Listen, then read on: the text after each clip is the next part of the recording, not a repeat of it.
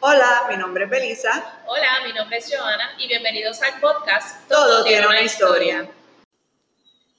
Hola, bienvenidos, bienvenidos al episodio número 34 de Todo tiene una historia podcast. Hoy este, estamos con Gloribel, ella es la creadora de la marca Moninos y entre muchas otras cosas que ella ya nos va a empezar a contar. Así que bienvenida aquí a Todo tiene una historia podcast. Muchas gracias por la invitación. Gracias, gracias, muchas gracias. Aquí estamos. Glory, pues eh, siempre que invitamos a alguien, ¿verdad? Por primera vez, porque estas conversaciones eh, nunca, eh, ¿verdad? Siempre quedan asuntos por, por repasar y por hablar. Así que desde ya te invitamos para una próxima ocasión. va a pasar. Porque eso va a pasar, exacto. Eh, sabemos que eres una artista multidisciplinaria, tienes, eh, ¿verdad? Trabajas varios medios y queremos que nos cuentes tu historia. Dinos, ¿cómo ha sido esa trayectoria creativa? Pues así resumiendo, eh, yo me formé como periodista en la Universidad de Puerto Rico y la Universidad de Nueva York hace unos años y entre y, comencé trabajando en los medios como periodista ambiental y periodista cultural. Así que ese, al estar tan cerca de tantos artistas y de tantos movimientos eh, activistas comunitarios, me fue llevando así de una forma muy orgánica a convertirme en artista y en activista comunitaria. O sea, tantas entrevistas de gente maravillosa como que me fue moviendo hacia ese lugar. Pero el momento así como que, que me marcó fue creando este muñequito que se llama Monono.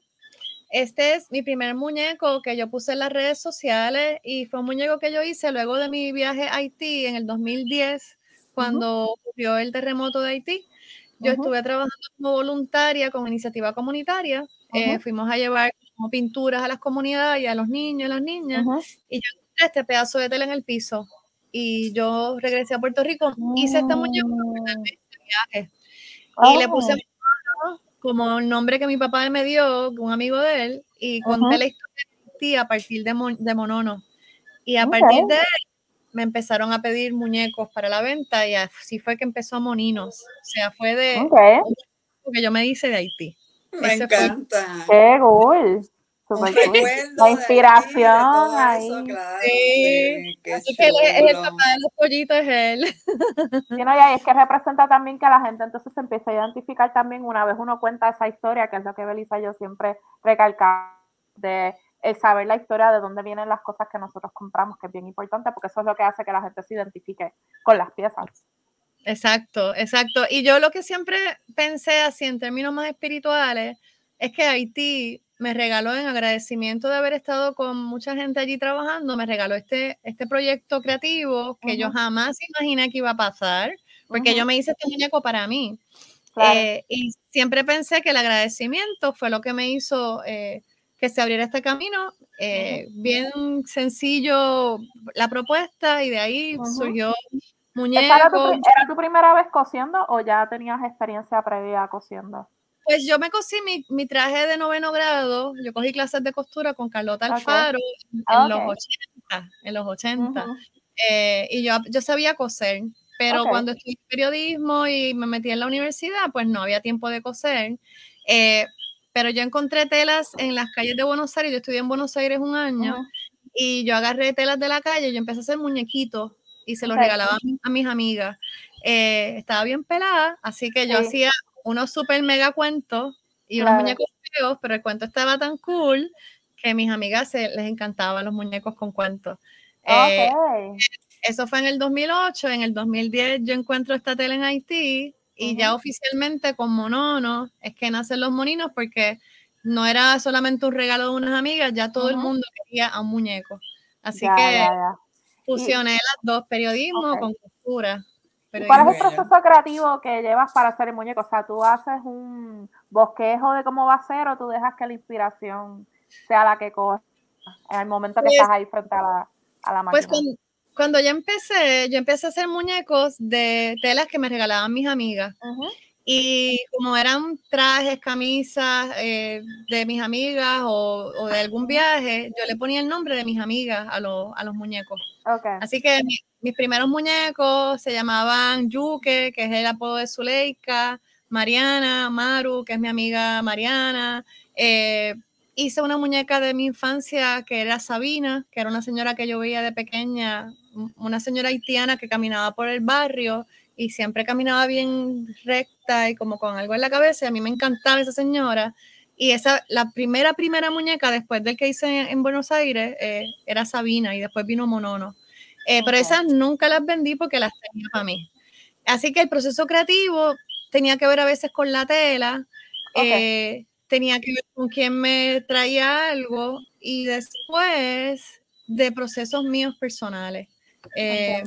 yo hice una muñeca hace muchos años que se llamaba Fulano de Tal, que era la historia, yo, yo sufrí, yo soy sobreviviente de violencia de género, y esa muñeca era la historia de cómo yo sobreviví una, una relación de pareja con un novio maltratante y fulana de tal, yo a mí, yo me eh, fracturé un dedo con la puerta del carro de mi exnovio, eh, y yo hice una historia de esa mujer que era fulana de tal, que le faltaban los brazos, y era la historia de una mujer que sobrevivió, ¿no? A una relación de pareja. Y bueno, bien fuerte. Yo me acuerdo haber hecho esa muñeca para sacarme eso del, del sistema y después me la querían comprar y dije, no, no, no, es que no es para comprarlo, yo realmente era hacer de sanación. De sanación y después me llamó mucha gente pidiéndome muñecas y yo dije, no, yo hice una ah, y ya. Eh, así que a veces salían como procesos míos, a veces alguien me pedía algún muñeco, eh, pero he tratado de ser lo más cercano a mis emociones, porque si no se convierte en una creación de muñecos como de fábrica, y lo que a mí me interesa ver es muñecos con alma, por eso mis muñecos tienen, sí, tienen cuentos y tienen nombre, esa, esa, es un poco la línea de, mi, de mis muñecos. Eh, Hubo una que hice, que la tengo aquí, pero está bien vieja y me da esta vergüenza enseñarla, pero la voy a enseñar. No, pero nada que no, eso es parte de... me encanta que tengas la parte visual, eso muchas veces, por ejemplo, nosotros ya llevamos, cumplimos tres años este mes eh, del podcast y, o sea, yo no recuerdo, Joana, de una vez que nos saquen exactamente ¿sabes? el proceso no, la realidad, a través no, de, los... de que veamos literal la evolución. Sí, bello. Mira, esta muñeca se llama Lola. Y esta muñeca, tú la ves que está, Lola nació el 8 de marzo del 2012. Y Lola nació porque una amiga psicóloga sabía que yo estaba en esta relación de pareja que era bien peligrosa y ella me dijo, yo creo que deberías hacerte una muñeca que sea tu niña interna. Y ella me dijo, oh, escríbele cartas, escríbele cartas a tu, a tu niña interna y le, y le hablas a Lola. Y les voy a contar algo bien heavy él vivía conmigo y cuando él se iba, porque él tiene una casa en el campo, yo me acostaba con Lola y abrazaba a Lola y le hablaba a Lola. Y cuando él llegaba, yo escondía la muñeca. Y en ese proceso, gracias a esta muñeca, yo me di cuenta que yo estaba en una relación de violencia, porque yo tenía miedo de enseñar, ¿no? Mi parte vulnerable. Y yo siempre sentí que esta muñeca me salvó a mí. Eh, yo hice a Lola y esta Lola yo la reproduje mucho y hablaba de, la importancia, como nació un 8 de marzo, que es el Día Internacional de la Mujer Trabajadora, yo la vendía diciendo que Lola era una, una, feminista, que era una mujer trabajadora, que le encantaba viajar, como me gusta a mí. Y Lola, yo la vendí mucho contando esa historia de Lola sin contar todo el resto, ¿no? Eh, así que esta, fue, esta ha sido la única muñeca que yo reproduje qué sé yo, la hice como 80 veces, eh, usando el molde de su pelo, eh, ella baila flamenco, eh, pero de todos los demás muñecos, traté de hacer el monono y no me salió. Así que, lo que lo que yo decidí fue entrevistar a la gente y hacer muñecos de la gente, como periodismo. Ok, ok, qué interesante eso. Sí. Estuve haciendo, hice como 500 muñecos. it was like mis hijos por todos lados. Y después, de, sí, después de hacer como 500 muñecos, llegó un momento en que sentí que era un momento de parar porque me ordenaban mucho y la gente tenía prisa, querían que los muñecos salieran rápido. Y a, veces eh, el proceso creativo mío era bien, eh, bien intuitivo y yo entrevistaba a las personas, a veces visitaba las casas de la gente eh, y yo cobraba, oigan esto, 50 pesos por muñeco. Así que eso es una barbaridad porque a mí me cogía a veces una semana hacer un muñeco. Claro. Y, la historia y por eso... Y era el proceso, el, el, tiempo también que invertías, que cuesta ese tiempo que tienes que invertir para conocer a la persona que vamos a integrar en el muñeco, ¿sabes? Que... Esto, esto la verdad es que suena más como una experiencia y las personas que estaban dispuestas a eso, a abrirse, ¿verdad? Esta experiencia, que qué regalo tuvieron. Pero definitivamente, exacto. Eh, Económicamente no era un negocio. No era viable. No, exacto, no. No, era costo efectivo. No, era un proceso bien bonito, bien creativo, bien espiritual, pero en términos económicos no, no me estaba, eh, no era factible y por eso yo me fui a Perú a vivir después en el 2015 y ahí yo aprendí a hacer manta y empecé a trabajar patchworking y aprendí a hacer pulseras y aprendí a hacer bulto y ahí mi, mi trabajo textil creció. Yo llegué a Perú haciendo muñecas, incluso yo hice muchas muñecas en Perú y en Perú no me pagaban tampoco lo que costaban porque el cambio de, de soles, de dólares a soles era, era bien fuerte y me querían pagar 10 dólares por muñeco. Y ahí yo, de una forma bien orgánica, dejé de hacer muñecos porque no era costo efectivo. Eh, sin embargo, crecieron, aparecieron entonces las joyerías, aparecieron eh, pulseras, eh, carteras, eh, cojines y ahí como que extendí, extendí un poco mi, mi pero ahora quiero regresar a hacer muñeco, eh, posiblemente la San Sebastián del año próximo. Sí, definitivamente, sí. ¿Y, has, has, considerado o has hecho eh, talleres que también vayan en conjunto con este tipo de trabajo? Porque creo que también es una experiencia sanadora eh, lo que nos estás contando. Lo que contaste de la muñeca, yo. Tanto tuyo como también el de la persona que los recibe. Yo creo que eso Pues, eh, eso estaría genial. Pues yo he dado clases de bordado y he dado clases de escritura, porque obviamente mi línea como escritora también está ahí. De, de muñecas de sanación nunca he hecho, Beli pero me encantaría hacerlo porque aprendí en el proceso que que los muñecos, y me lo dijo a mí también una persona con mucho cariño, me dijo, la gente no compra tus muñecos por, por, estéticamente lo que luce, la gente busca ternura, la gente quiere ternura.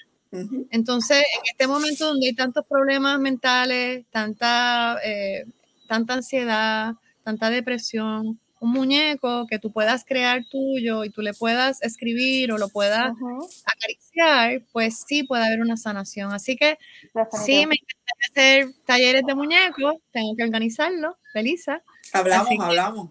Sí. puede yo, creo ser que yo creo que eh, sí. Definitivamente, ¿verdad? No había escuchado eh, tu historia con tanto detalle. Eh, y, qué linda, ¿verdad? Eh, escuchar, ¿verdad? Todo este significado y tu proceso también, por cómo a, ti, ¿verdad? Personalmente, y cómo tú has abierto ese proceso a eh, compartirlo. Sí, que ahora, lo puedo contar, antes no lo podía contar. Ya han pasado, esto ocurrió hace 10 años, en el 2012, estamos en el 2022. En esos 10 años yo he hecho un, trabajo personal bien profundo que las pulseritas de afirmación por la que mucha gente me conoce, que son pulseritas que incluso eh, tú compraste una hace muchos años. Eh, esas pulseras nacen de mi proceso de terapia, porque yo trabajé en la sanación mía y de mi niña interna afirmaciones. Por ejemplo, soy poderosa, un día a la vez, todo pasa, todo llega, todo fluye. Eran frases que mi psicóloga en un momento me dijo, escribe las afirmaciones en tu casa y repítelas todo el tiempo. Eh, toma acción, pero también mantén tu mente en, el proceso de crear y visualizar hacia dónde va. Así que esas pulseras yo las hacía y las, me las ponía en mi proceso de sanación. Y yo lo que hice fue compartir una herramienta mía a otras personas. Y por eso es tan efectivo, porque en realidad es como, a mí me funcionó. A ti te funciona. Sí, claro. exacto, lo que funciona, yo lo comparto, porque me llegó a mí, pero hay que compartir lo que aprende uno. Así que. Querías regresar un poco, ¿verdad? Porque nos hablaste de coger clases de costura y que hiciste un, un traje en noveno grado. ¿Qué te llevó a coger estas clases? definitivamente tenías ese lado creativo porque también escribías, ¿verdad? Eh, desde, ¿Desde qué edad te, ¿sabes? Eh, te diste cuenta que eras escritora o te dio por, ¿verdad? por la palabra? Mira, yo creo que yo empecé en la escritura, ustedes se acuerdan de menudo, ¿verdad? Eso fue en los claro. Claro. Pues en aquel momento eh, existía la revista Tú, que era una revista para jóvenes. Y había una página de pen pals donde tú mandabas tu dirección y escribías que querías recibir cartas de diferentes partes del mundo. Pues a mí, a mí me publicaron un parrafito en los 80 en esa revista Tú que circulaba por toda Sudamérica. Y como los, los menudos estaban pegados, pues a mí me escribieron un montón de gente de todas partes del mundo y el buzón de mi casa, a mí, me guardaban las cartas porque si no estudiaba mi mamá, cogía, metía todo en una bolsa y los viernes me daban así, un paquete de, de gente. Y ahí yo empecé, yo organicé un archivo en mi Facebook de aquel momento, un archivo de carta, país, bandera, moneda de cada país, si me regalaban una foto, pegaba la foto y yo tenía un Facebook así de grande. Y yo le contestaba cartas a todo el mundo. Así que mi proceso de escritura empezó a desarrollarse cuando yo era teenager, 12 años, 13 años tal vez. Eh, luego en la, universidad, la escuela superior, la profesora de tercer año, eh, Dalila Jiménez, nos pone a leer La Casa de los Espíritus.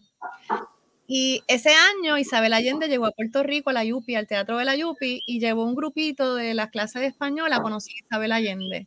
Así que te podrás imaginar. de ahí en adelante, bye. Me acuerdo que le dije a la maestra, profesora, ¿qué hizo esa señora para pararse en ese teatro? dice, ella fue periodista. Y yo, ajá. Yo así, del corazón dije, yo voy a ser periodista porque yo me voy a parar en ese escenario a hacer cuento. Y ese día decidí ser periodista y por eso estudié periodismo por Isabel Allende. Y en el 96 la conocí y la entrevisté y se lo dije, Isabel, yo soy periodista por usted. Así que, y el resto, pues ya saben, por ahí, por ahí fue que se fue dando todo. Como, siempre, yo pienso que siempre ha sido como corazonada, como que algo que me movió y, y hazlo y no lo pensé, me tiré y la vida se fue abriendo sola, entonces súper importante la intuición, súper importante hacer realmente lo que te vibra eh, y lo que, lo que te da estrellitas en los ojos, eso es, no hay nada más que eso, tirarte y, y, y trabajar, porque no, te va a dar solo, tienes que trabajar. Pero, y trabajar mucho y duro y pues con esa pasión, ¿verdad? Con lo que uno definitivamente. Pero buscar lo que te hace feliz, yo creo que ese es el gran secreto para tener éxito y para vivir feliz. ¿Qué es lo que te gusta y qué es lo que te apasiona? Y ya. Y el resto, trabajarlo. Y el resto cae, el resto cae. Sí, sí, es resto Hablando de todo un poco, em, también sé que has publicado, ¿verdad? Manuales, manifestos. Eh, no sé si tengas, ¿verdad? Un libro también que venga por ahí. Háblanos un poquito de esas publicaciones. Pues mira, el manifiesto de la vida freelance es el manifiesto que yo escribí en el 2015, eh, porque una amiga mía la habían, acababan de votar de un trabajo hubo un montón de despidos. En estos últimos años hemos visto mucha gente, los periódicos cerraron, hay lugares que simplemente se colapsaron. Y una amiga me dijo un día, Glory, ¿qué es lo que tú haces? Que siempre tienes trabajo y siempre estás inventando y te estás inventando.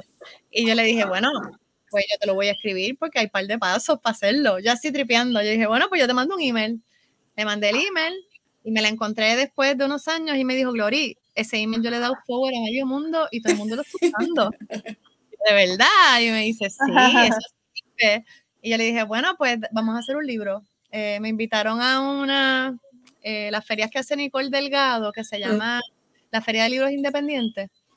Y había que llevar un libro, yo no tenía libro, así que yo hice ese libro en dos días. Hablé con una amiga artista, cogimos los puntos, los metimos en el libro, pam, pam, pam, pam, pam, los organizamos y lo tiramos, lo hicimos en dos días.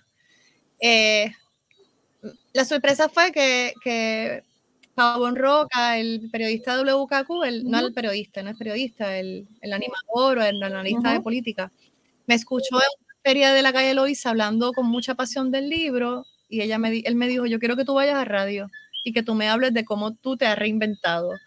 Y fui a la radio WKQ y bueno, vendí 600 libros. Así. Mira, allí. Así, pero Sí, sí.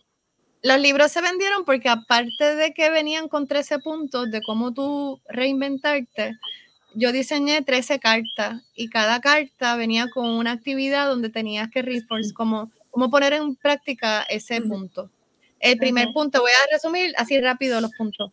Primer punto, establecer un presupuesto mensual. A veces la gente quiere salir de un trabajo y no sabe qué presupuesto necesita para sobrevivir.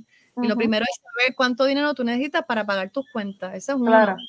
Eh, el segundo, eh, visualizar qué tú quieres y escribirlo. Tú tienes que diseñar qué quieres hacer. Porque, ah, yo nunca voy a poder vivir de mi, por mi cuenta. Bueno, pero primero que nada, ¿qué tú quieres hacer? Y sueña en el papel todo lo que tú quieres hacer.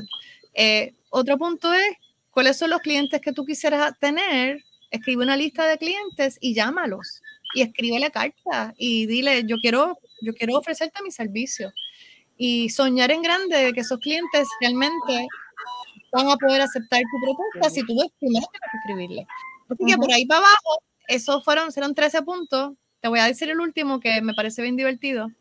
Eh, que dejes el drama tropical cuando las cosas no se te den, no te pongas dramático ni dramática, eh, cógete un día de break y te vas a la playa o te vas al cine y el otro día Y te vuelves y. Y te Y vuelve y empieza, porque así es, esto es así. Aquí tenemos que Vuelve. tener de la A a la Z, Persiste. de la 1 a ¿verdad? infinito, de todas las opciones, y si eso no funciona, volvemos y buscamos, Exacto. porque hay maneras de hacer las cosas, y eso es lo que... Exacto. Así que ese fue el manifiesto de la vida freelance, que es un libro cuaderno, trabajo, taller, que lo quiero ampliar porque mucha gente me dijo que me, me preguntaron cómo yo llegué a esos 13 puntos y hay una historia detrás de cada punto. Eh, por ejemplo, hay uno que dice, eh, haz todo con pasión eh, porque la pasión, la felicidad vende. Y esa línea yo la escuché de Rolando Montes, el estilista de Río Piedra. Yo a veces me corto el pelo con Rolando y un día le dije, Rolando, ¿cuál es el secreto de tu negocio? Y él me dijo, todo con pasión. Eh, la gente viene a mi mesa porque realmente a mí me apasiona lo que hago y la gente quiere comprar una experiencia. Y la experiencia no es solamente que el pelo te quede bien, sino hablar con uno, pasarlo bien, el cafecito que te dan. Entonces, eh, escuchando a gente exitosa, pues empecé a darme cuenta que había unos tips que realmente se repetían entre todas las personas y bueno, y ahí está un poco el resumen del manifiesto. Qué Eh, cool. Eso mismo iba a preguntar si, si viene, ¿verdad? Si, ¿Cómo se puede conseguir el manifiesto? O, pues, o viene uno a hacer una edición, ¿verdad? Eh, exten- ex- más Mira. extensa. Exacto. Tiene una más extensa porque ese manifiesto yo lo vendí, como yo lo hacía, yo, ven- yo sacaba de 50 en 50. Ujú. Eh, se acabó y ya con, yo lo saqué en el 2015, hace siete años, ya yo lo estoy revisando y quiero ampliar, ¿no? Ok. Eh, y después del huracán María hay unos puntos que yo creo que en Puerto Rico hemos aprendido también, que yo quisiera también Totalmente. incluirlo, ¿no? Claro. Definitivamente. trabajar en comunidad, tener éxito tiene que ser en comunidad. Eh, ya eso de estar sola y solo por la vida, pues, sabemos que así no funciona la cosa. A menos que sea un millonario, una millonaria, yo creo que también ellos y ellas necesitan solidaridad y gente alrededor que los ayude. Totalmente. Eh, porque el dinero no es lo único. Eh, así que el manifiesto viene y el uno, que- uno que estoy trabajando ahora, aunque me ven ahora sonriendo y todo lo demás, estoy pasando por el duelo de mi mamá, que murió hace un mes, justamente hoy, y quiero hacer un libro sobre el manejo del duelo, porque en Puerto. Rico hemos perdido mucho en poco tiempo Sí. eh, no solamente duelos familiares, sino duelos de la realidad del país, eh, las que hay, las playas que se están yendo. Hay unos duelos que están ocurriendo en Puerto Rico todo el tiempo y en el mundo. Y yo creo que sería bueno compartir qué uno, está, qué uno aprende del duelo y cómo uno puede entrar al duelo y salir del duelo eh, como más poderosa o más tranquila o más en paz. Hay formas de hacerlo. Sí. Así que Es eso algo lo voy a hacer. es algo natural, es parte de la vida, pero verdad que, que mucho afecta. Em, yo también perdí a mi padre en los últimos años, él fue víctima de María. Sé que hiciste un proyecto sobre ¿verdad? las víctimas de María. ¿Puedes contarnos un poquito sobre eso? Sí, eh, me pongo los espejuelos de momento porque me enfoca la luz, pero para mirarlas mejor.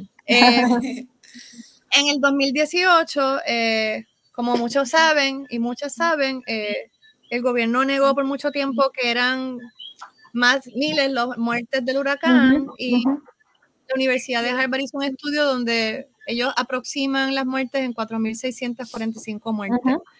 en ese verano del 2018, Rafael Acevedo, eh, un eh, profesor de la Universidad de Puerto Rico hace una convocatoria en las redes sociales pidiendo a las personas que tenían víctimas, familiares que habían sido víctimas de huracán, a llevar zapatos frente al Capitolio para mostrar que eran miles. Y Rafa me llamó, yo le ayudé a organizar ese memorial y estuvimos tres días frente al Capitolio recibiendo zapatos eh, de personas que fueron a, a, ser solidarios y de personas que llevaron zapatos de sus familiares muertos en el huracán. Así que llegamos a tener más de 3.000 pares de zapatos. Hubo mucha gente que no llegó en esos tres días, eh, pero todos sabemos y todas sabemos que ese número eh, no eran 64. Así que a partir de esa manifestación artística, política, activista, eh, el gobierno tiene que retractarse ¿no? y hacer una investigación nuevamente y sabemos que eso repercutió en lo que fue el verano del 19, que eventualmente sale en el chat las barbaridades que estaba haciendo el gobierno de Ricardo Rosselló. Eh, y lo más lindo, ver a la juventud cómo se activó de una forma tan multitudinaria, tú sabes, y, el país vio una cara de la juventud puertorriqueña que nadie conocía, o que no se sabía que estaba ahí. Así que un honor haber participado en ese memorial y, y participar de alguna forma del manejo del duelo también de mucha gente. Eh, fueron tres días de un velorio nacional. Eh, así que muy especial, muy especial estar ahí y presenciar a la gente sin conocerse, abrazándose y dándose apoyo entre sí. Este país es bello, este país es un país amoroso y es un país valiente también. Así que ahí estamos. Totalmente. Se nos está acercando el tiempo, ¿verdad? De que el final de este episodio y todavía eh, quería entrar un último em, em, tema.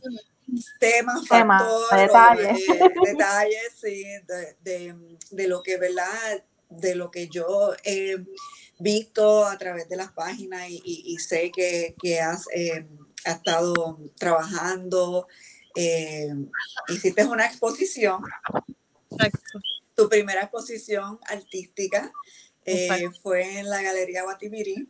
Eso fue eh, hace poco también. Hablamos un poquito sobre eso. También era, ¿verdad? Era mezclar textil con palabras, con imágenes.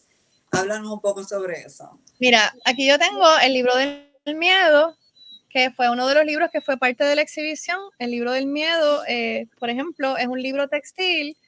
Aquí son los dibujos, están cosidos. Y este libro nació de un día que yo tenía que entregar un deadline y yo estaba con mucho miedo de entregar mi, artículo. Así que yo decido hacer un, en una libreta unos garabatos con los ojos cerrados hasta que se me calme un poco el miedo. Cuando abro los ojos, empiezo a encontrar en los garabatos imágenes y de esas imágenes nacieron unos microcuentos y yo dije, bueno, pues se me quitó el estrés, voy a hacer el reportaje, pero este libro lo voy a titular el libro del miedo. Y yo los dibujos los paso a tela, los trabajo en una técnica que se llama Premotion, que es bordado con máquina, eh, con máquina de coser, y hago el libro, que como ven es bien pesado, miren esto, esto es gordito. Sí. Aquí, y entonces, un poco. Bello. Lo que, yo les lo que yo les decía a la gente en la exhibición era: imagínate, esto fue un día con un bloqueo, este es el miedo que yo cargué. Imagínate una vida, una semana cargando el miedo, un mes cargando el miedo, un año y una vida cargando el miedo. ¿Cuánto del miedo se nos puede caer encima? Entonces, eh, este libro, que es una línea de libros que voy a empezar a hacer sobre las emociones, es la manera de entrar a espacios donde normalmente no nos metemos para hablar de la salud mental. O sea, Puerto Rico está pasando por muchos procesos fuertes políticamente y a mí me encanta marchar e ir a, actividades y ser activista, pero también pienso que la lucha se tiene que dar en tu cuidarte y en tu volver a tu amor propio.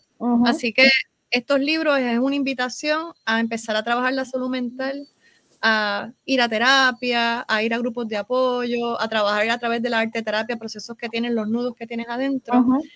Eh, para, si tú quieres cuidar a tu país, tienes que empezar a cuidarte a ti. Así que del nudo al nido, que fue mi primera exhibición, es una invitación a ir buscando esos nudos que tenemos en la vida, desenredarlos para llegar a tu nido, que es tu hogar. Eh, así que por ahí voy a estar durante el próximo año trabajando algunos nudos y de alguna manera invitar a la gente a, a, mimarse y al autocuido, que es súper importante y es tan político.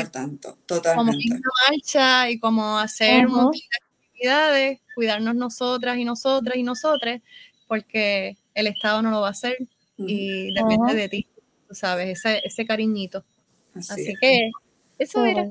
Muchas gracias, Glory. Eh, por favor, todo el mundo sigan a Glory en sus páginas, Moninos Glory Bell, es Instagram. Eh, ¿Qué otras páginas también? ¿Tienes alguna página en Facebook? O... En Facebook se llama Moninos Glory Bell. Y, la página de los zapatos, si a alguien le interesa trabajar sobre el tema del memorial, se llama Proyecto 4645 en Facebook y Instagram.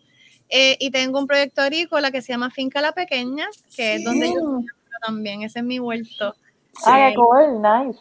Eso se nos quedó, así que eso para la próxima. exacto. Exacto, exacto. Gracias por invitarme, gracias por el espacio y mucha cosa buena en Navidades para ustedes y mucha salud para la familia. Igualmente y muchos éxitos con tus siguientes proyectos que sé que serán un montón y estaremos aquí pendientes a, todo lo que hagas para seguir y, seguir apoyando. Este, Belisa, pues les recordamos, ¿verdad? Que nosotras ya básicamente estamos como que el final de año, yo digo que ya final de año. Este, pero si te quieres poner al día con todos los episodios, puedes ir a tu plataforma de podcast favorita. Tenemos diferentes episodios, desde los lives, tenemos estos episodios como el que hicimos con Gloribel, eh, tenemos también los episodios cortos, el de hashtag de apoyo local y tenemos también Belisa en la tiendita. Así que tienes ahí para escoger el que tú quieras escuchar. Este, nosotras estamos en las redes sociales que nos puedes seguir. Mis redes sociales son Joana Sánchez en Instagram, Facebook, en Twitter y en TikTok. Eh, Belisa tiene sus redes sociales también, como Belisa en la tiendita, en Facebook e Instagram. Y el podcast también tiene sus redes sociales. En Twitter, como todo tiene una, y en Tumblr, como todo tiene una historia. Siempre estamos buscando historias de emprendedores locales este, que estén emprendiendo en industrias creativas. Así que si tú eres una de esas personas, nos puedes escribir a cualquiera de estas plataformas que con mucho gusto queremos que estés aquí y nos cuentes también tu historia. Así que hasta la próxima. Bye. Buenas noches. Bye.